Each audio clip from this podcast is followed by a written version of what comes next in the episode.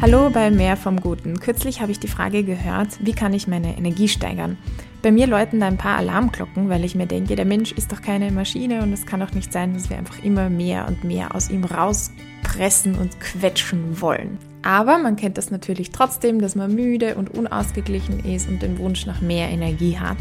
Deswegen werde ich mich in dieser Podcast-Folge damit beschäftigen, wie man sich einen gesunden und ausbalancierten Energiehaushalt herstellen kann. Viel Spaß! Hallo und herzlich willkommen bei Mehr vom Guten, dem Podcast für deine persönliche und berufliche Weiterentwicklung. Mein Name ist Lisa Kögler, ich bin Coach und Lebensberaterin. Ich darf jetzt im Herbst eine kleine Kolumne im Magazin Chiconomy schreiben. Und ich glaube, so viel ist okay, wenn ich sage, dass es bei dieser ersten Kolumne um das Thema Energie gehen wird. Also kauft ihr das gerne und schaut da gerne rein. Na, jedenfalls hat mich das eben auch inspiriert und ich habe dann mit Bekannten und Freundinnen Gespräche genau darüber geführt und habe richtig coole Erkenntnisse erlangt, die ich da heute mit dir teilen möchte. Ich habe mich gefragt, wie sieht denn eigentlich ein gesunder Energiehaushalt aus? Und da bin ich auf fünf Punkte oder Themenfelder gekommen, die ich jetzt mit dir gerne durchgehen möchte. Und zwar das erste ist, dass es eine Energiezufuhr braucht. Also insofern ist unser Körper eine Art Maschine, weil das ist sehr mechanisch. Also wir geben da Energie, Kraftstoff in Form von Nahrung rein und dann kommt Energie raus, also der Körper wandelt es um in Bewegungsenergie und wir können denken und all diese coolen Sachen machen. Na jedenfalls überleg dir auch, wie ist deine Versorgung? Wie trinkst du? Wie isst du? Was trinkst du? Was isst du? Und dieser Punkt ist extrem banal und logisch, aber zugleich finde ich relativ herausfordernd. Also wenn ich da mir selber so diese Frage ernsthaft beantworte, ich habe mir jetzt zum Beispiel vorgenommen, weniger Kaffee zu trinken. Ich denke nämlich, dass Kaffee nicht ganz so gut ist für meinen Körper gerade, auch weil ich einen Eisenmangel habe. Und da sind wir auch schon beim nächsten Punkt. Die, die richtige Energieversorgung, auch mit Mineralstoffen, mit Vitaminen. Also wenn du merkst, du bist viel müde und so, kann es auch ganz einfach daran liegen, dass du irgendwas zu wenig hast und lass dich da auch gerne mal durchchecken bei einem Arzt, bei einer Vorsorgeuntersuchung, mach ein Blutbild. Vitamin D3-Mangel oder auch Eisenmangel sind eben ganz typische Ursachen für anhaltende Müdigkeit. Und da braucht der Körper einfach diese Nährstoffe. Hat natürlich jetzt auch mit unserem Darm- und Magentrakt zu tun. Also wenn du auch da merkst, da hast du irgendwie Probleme oder da hapert oder so, dann lass dich auch da mal untersuchen. Ich bin natürlich keine Ärztin, das ist klar. Aber ich finde den Punkt auch so wichtig und ich bei mir selber auch merke, manchmal geht man da so drüber. Also der Körper soll irgendwie funktionieren und da jetzt dann noch Zeit zu investieren und so ist total mühsam, aber das ist einfach irgendwie, das ist die Basis. Also ohne dem ohne dass ich da eine gute und gesunde Energiezufuhr habe, da kann dann auch nichts Gescheites rauskommen. Also wenn nichts Gescheites reinkommt, kann auch nichts Gescheites rauskommen. Das ist einmal Punkt Nummer eins, ganz wichtig. Und was da auch noch ähm, mitspielt, beziehungsweise es kommt schon in den zweiten Punkt, äh, ist sowas, dass ich sage, ich trinke dann, wenn ich Durst habe und ich esse auch dann, wenn ich Hunger habe. Man kann auch zu viel übrigens essen, ja.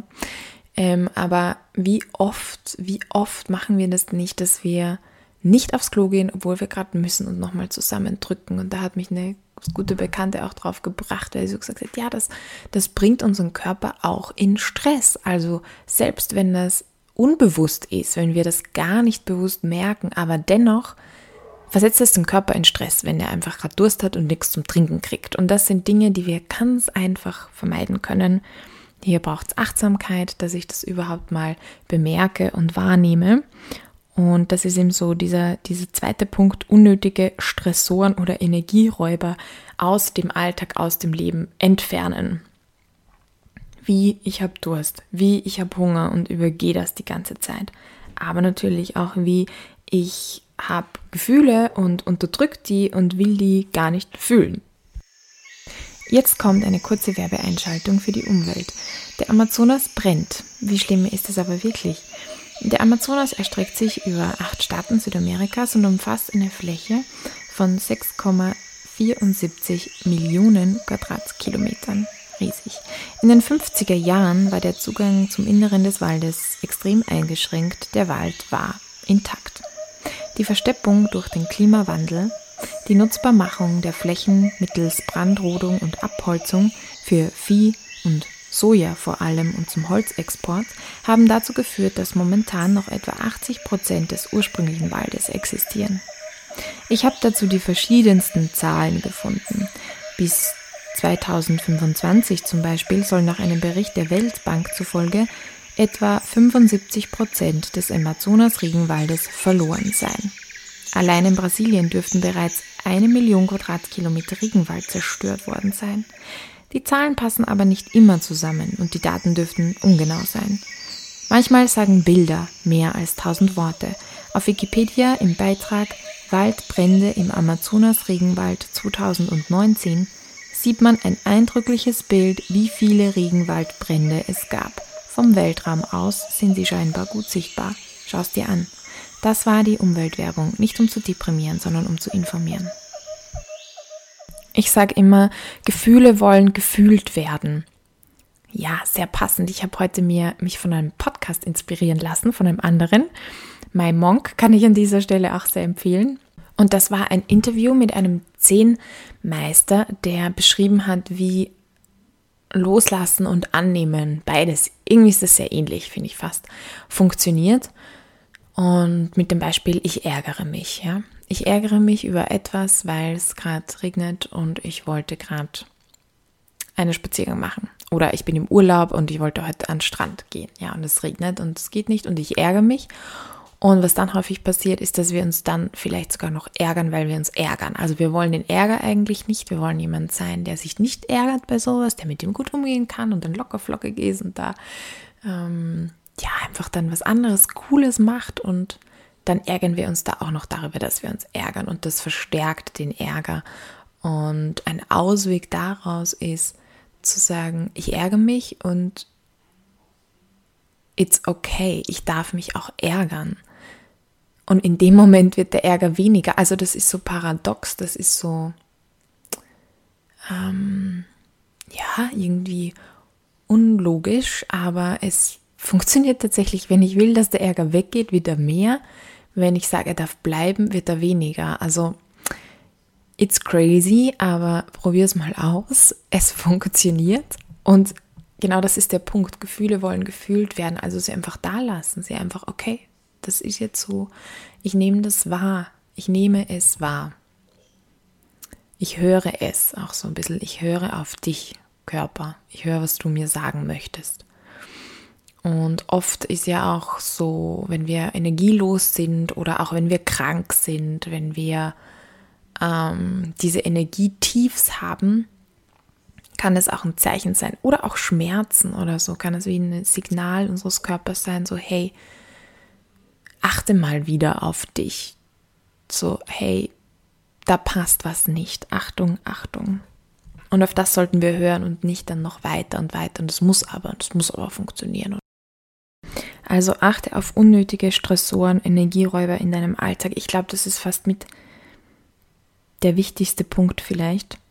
Und der einzige Weg dahin ist, dass du dich selbst beobachtest. Das klingt einfach, ist sau schwierig, nämlich wirklich im Alltag beobachten, hey, womit setze ich mich eigentlich unter Stress? Mit welchen Gedanken, mit welchen Aktionen, was, welchen Gedanken, welchen Themen gebe ich Raum ähm, und was löst es bei mir aus? Und wie kann ich das dann aber auch anders machen?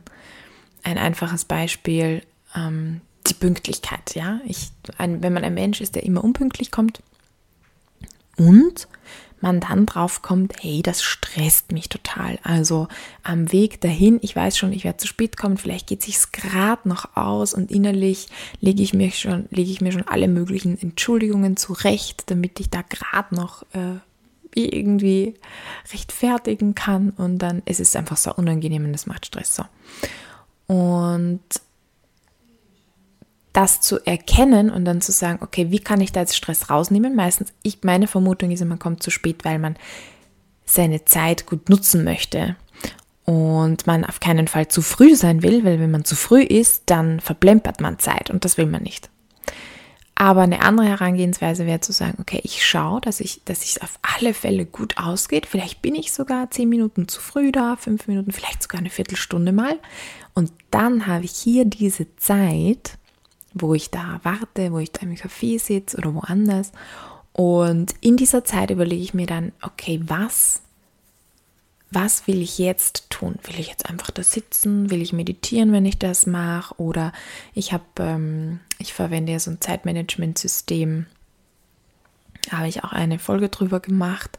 Äh, Zeit, Zeitmanagement heißt auch irgendwie so. Optimales Zeitmanagement, genau. Und da gibt es einen Ordner mit To-Dos habe ich mir angelegt für unterwegs. Und da kommen alle To-Dos rein, die, nichts, die ich jetzt nicht sofort machen muss oder vielfach auch so Freunde anrufen, mich mal wieder bei dem oder bei dem melden. Und die stehen da drinnen. Und in so Momenten, wo ich dann so Zeitlöcher habe, wo ich Zeit habe, kann ich dann diese Sachen machen. Da kann ich dann reinschauen und schauen, okay, worauf habe ich jetzt Lust? Und das Tolle ist, es vermittelt dir ein Gefühl von, du hast Zeit während sich hinzustressen einem das Gefühl vermittelt von, ich habe keine Zeit, ich habe immer zu wenig Zeit und das alleine macht auch schon Stress. Das ist jetzt ein Beispiel. Und du siehst, man kann jetzt schwer so allgemein gültige Regeln und so geben, sondern es geht wirklich darum, sich selbst zu beobachten und zu schauen, hey, was ist das eigentlich, was mich stresst und wie kann ich das aus meinem Alltag rausnehmen. Das war der zweite Punkt. Der dritte Punkt ist, erkenne starke Schwankungen frühzeitig. Vielleicht bist du ja so ein Mensch, der schwankt zwischen Momenten oder Zeiten des Ich bin himmelhoch jauchzend hin zu Ich bin zu Tode betrübt und alles ist so scheiße. Meine Gedanken kreisen um Sorgen und das Negative und ich habe einfach null Energie und keine Lust auf irgendwas mehr. Gut. Ähm, diese Schwankungen, also es geht vielen Menschen so, ist normal, don't worry. Was du tun kannst, ist, dass du da auch wieder in die Selbstbeobachtung gehst und schaust, früher zu erkennen, wann könnte denn, wann kommt denn wieder so ein Loch? Wann tut sich denn wieder so ein Loch auf? Wann drohe ich denn wieder da so wo rein zu fallen, wo ich dann irgendwie schwer wieder rauskomme? Und auch dich selbst zu beobachten, aha, was führt denn dazu, dass du da reinkommst? Also für mich war es eine ganz große Erkenntnis auch zu sehen, hey, diese Hochs, diese alles ist super cool, ich schaffe alles, ich habe mega viel Energie, das ist auch für den Körper sehr anstrengend. Also es sind nicht nur die Tiefs für mich, meinen Körper, meinen Organismus, meine Psyche anstrengend, nein, auch die Hochs, die sind ebenfalls, die, die, die die brauchen auch viel Energie. Also da habe ich einen hohen Energieumsatz und ich fühle mich gut und so, aber das ist auch anstrengend. Und der Körper wird Erholung brauchen. Also vielleicht ist auch die Wahrnehmung so nach einem Hoch kommt meistens auch ein Tief und das ist okay. Und dass du dir diese Regenerationsphasen dann vielleicht sogar schon einplanst, vielleicht sogar schon weißt, ah ja, gestern war das und das war so cool. Oder jetzt war diese Phase, es war so voll, alles ist gelaufen, alles war so bam, bam und so richtig toll und lief wie am Schnürchen. Und klar, jetzt kommt wieder die Zeit, wo es mehr darum geht, aufzutanken, nicht so sehr im Außen zu sein, sondern im Innen mich wieder zu stärken. Also dritter Punkt, starke Schwankungen frühzeitig abfedern und erkennen und abfedern eben, indem du dann dagegen wirkst und vielleicht mal einen Termin nicht wahrnimmst, selbst wenn gerade alles top läuft und du voll viel Energie hast, sondern zu merken, ähm, hey, wenn ich jetzt mit meiner Energie ein bisschen haushalte, dann komme ich auch nicht so in das Tief. Oder wenn du merkst, da, da, da steht ein Tief an, dass du schon aktiv dagegen wirkst, wirkst, indem du dir was Gutes tust und indem du wieder mal auf dich schaust. Der nächste Punkt, Punkt Nummer vier, ist Training tatsächlich. Also Regenerationstraining, wie erschöpft wir sind, und das gilt jetzt auf muskulärer Ebene, da kann man sich jetzt mal leicht vorstellen, aber auch auf mentaler Ebene. Ich nehme jetzt diese Muskeln als Beispiel her. wenn ich hier keine Muskeln habe und ich versuche einen Marathon zu laufen, geht das sowieso schon mal gar nicht. Aber wenn ich dann, ähm, sagen wir, eine halbe Stunde laufe, bin ich nachher auch voll fix und fertig. Ja? Hingegen, wenn ich trainiert habe, geht das easy peasy und ich kann das laufen und it's no problem. Also hier zu schauen, mir Energie zu geben oder mehr Energie zu haben oder auch Zeiten, die dann anstrengend sind, um die auszuhalten, hilft es auch, wenn ich trainiert bin. Wenn meine Kraftreserven, meine Kraftzellen, die Mitochondrien in den Zellorganellen das auch gewohnt sind, da Kraft, so Energie bereitzustellen und genau, also da dieses, dieses Training zu machen. Und genauso gilt das auch auf dieser mentalen, psychischen Ebene. Ähm, es gibt ja auch das sogenannte Bore-out. Das wäre der Fall, wenn du total unterfordert bist, geistig unterfordert bist, wenn du in deiner Arbeit nichts zu tun hast, aber die Zeit absitzen musst und wenn du einfach merkst, boah, ich sitze auf der Couch, ich will mich erholen und so, oder ich erhole mich, du kommst aus dem Erholen quasi gar nicht mehr raus. Hast nichts zu tun. Das ist ein Bore-out und ähm, das ist, das ist sozusagen die andere Seite vom Pferd, runterfallen. Das ist nicht gut. Ähm, es braucht die Forderung, es auch die Psyche braucht. Also Stress ist grundsätzlich nicht schlecht, sondern das ist gut, das fordert uns, da werden wir aktiviert und das ist wichtig. Nur dann eben auch wieder die Regenerationsphasen zu haben, ist umso wichtiger. Das gilt ja auch für Muskeln, dass ich die auch überfordern kann und dann bringt das nichts. Da kann sich jetzt jemand, der in diesem Bereich tätig ist und sich da auskennt, vielleicht auch noch was dazu kommentieren. Würde mich freuen, wie das dort ist. Genau, also Training, Punkt Nummer 4. Regenerationstraining. Also hier auch zu schauen, wie, wie gut bin ich im, eigentlich im Regenerieren. Ah ja, dazu fällt mir noch etwas ein. Es gibt eine Messung, um zu schauen, wie gestresst ist man. Da misst man die sogenannte Herzratenvariabilität. Und das Spannende daran ist, finde ich, je variabler sich der Herzrhythmus dem eigenen Stresslevel anpasst, desto mehr kann man sagen, dass man resilient ist, also desto besser kann man mit Stress umgehen. Wenn das Herz diese Variabilität verliert und sozusagen immer Vollgas gibt oder immer so diesen gleichen Rhythmus auch hat, das ist ein schlechtes Zeichen. Gut ist, wenn das noch flexibel ist und sich anpassen kann. Und dieses Bild möchte ich auch übernehmen, wenn wir, wenn wir selber ähm, noch flexibel sind und einmal herausgefordert sind, einmal Vollgas geben können, einmal merken, boah, ja, jetzt äh, hier ist Energie da und dann aber auch wieder in die Regeneration gehen können. Und Regeneration, wo ich merke, wow, da ist etwas, das macht mir Spaß, das macht mir Freude und vor allem, es gibt mir wirklich Energie und Kraft zurück. Ich ruhe mich aus. Und das ist nicht nur eine kurze Pause. Pausen sind gut, vor allem wenn ich gerade einen Run habe, wo ich sehr viel Energie brauche oder wo es so ein Marathonlauf ist. Da brauche ich Pausen, um mm, ähm, das noch länger aushalten zu können, sozusagen. Damit kann ich mich ein bisschen pushen und meine Grenzen ähm, erweitern und nach außen setzen. Aber Pausen ist nicht Regenerationsphase. Also Regenerationsphase, das ist wirklich mehr. Das ist mal ein Tag, das ist mal eine Woche, das ist wirklich abschalten, das ist wirklich wegkommen von all dem. Und das braucht es auch unbedingt. Okay, und dass ich auch in diesen Zustand kommen kann. Ich merke das auch immer ganz stark in meinem Kopf, in meinen Gedanken ob die ruhig sind. Es gibt Phasen, wo mein Kopf wie ruhig ist, da kann ich denken und ich kann aber auch, ähm, ja, es herrscht wie so eine Ruhe. Schon sind da Gedanken da, also kann jetzt nicht sagen, da ist Leere und nichts, aber da ist Ruhe, es ist wie so ein ruhiger See. Und es ist schön, kann man sich was anschauen, kann man dieses und jenes denken, aber es ist so gemütlich. Und dann gibt es aber Momente, wo es in meinem Kopf mehr so stürmisch ist, wie so ein Meer.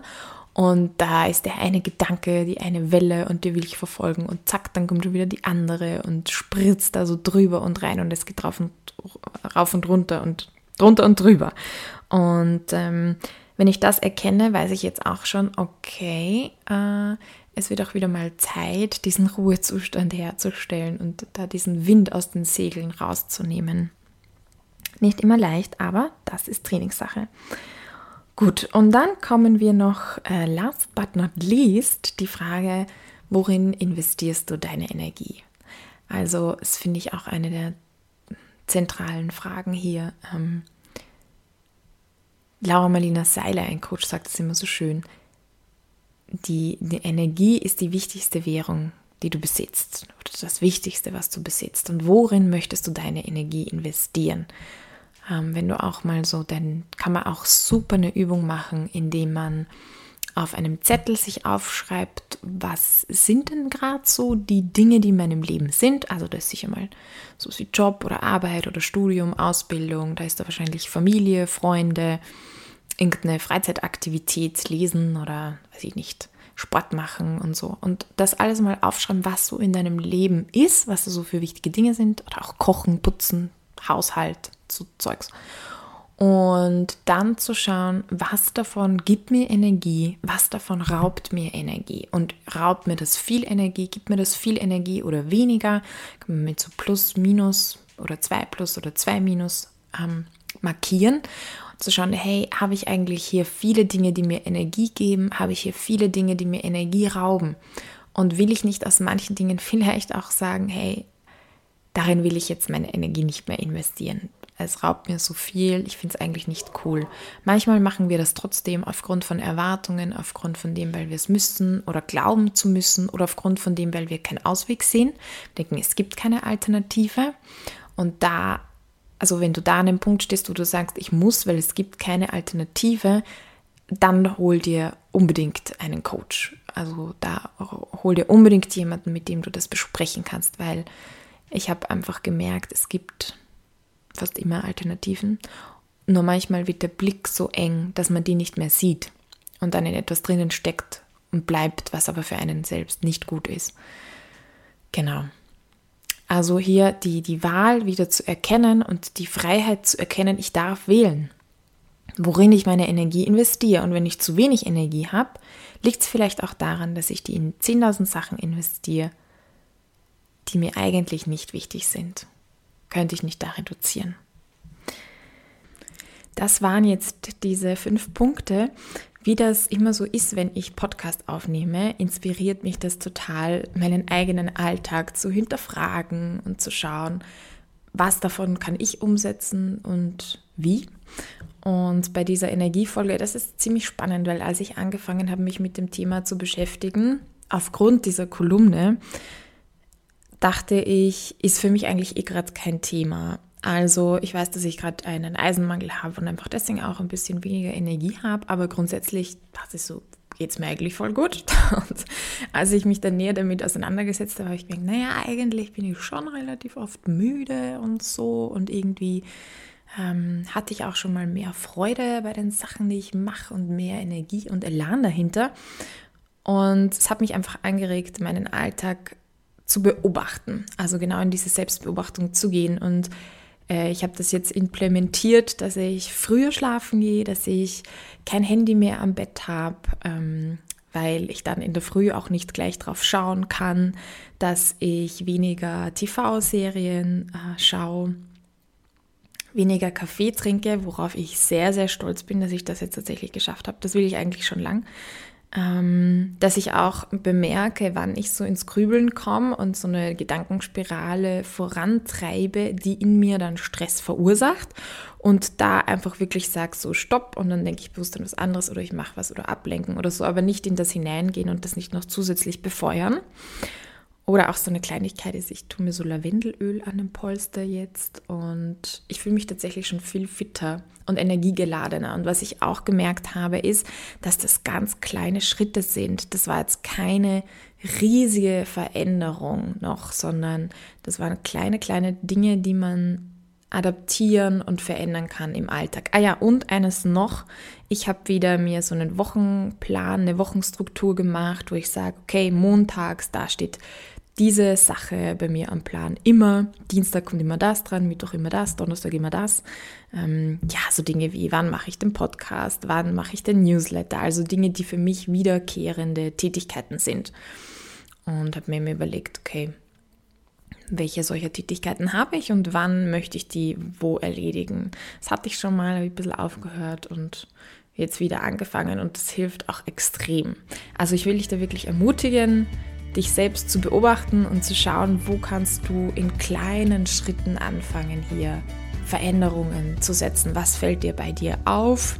Du bist Experte für dich, für deine Energie, für dein Leben und für deinen Körper. Davon bin ich überzeugt. Und am Freitag im Friday Night Talk werden wir eine coole Übung zur Selbstreflexion bezüglich Energie machen. Also was raubt uns Energie, was gibt uns Energie und ich glaube, das wird ziemlich cool. Also wenn dich das Thema in irgendeiner Form anspricht, sei da einfach kostenlos dabei. Alle Infos dazu gibt es auf meiner Homepage. Wenn dir die Podcast-Folge gefallen hat, freue ich mich sehr über einen Like oder einen Kommentar, je nachdem, wo du sie gerade anhörst. Und ich freue mich natürlich auch sehr, wenn du zum Friday Night Talk dazukommst. Tragst, tragst dir gleich ein in den Kalender, wenn dich das Thema interessiert. 18 Uhr geht's los. Ja, und äh, ansonsten wünsche ich dir eine wunderschöne Woche, viel ja, Erfolg und gute Gabe der Selbstbeobachtung in der Umsetzung. Go for Gold and be blessed. Bis zum nächsten Mal. Ciao.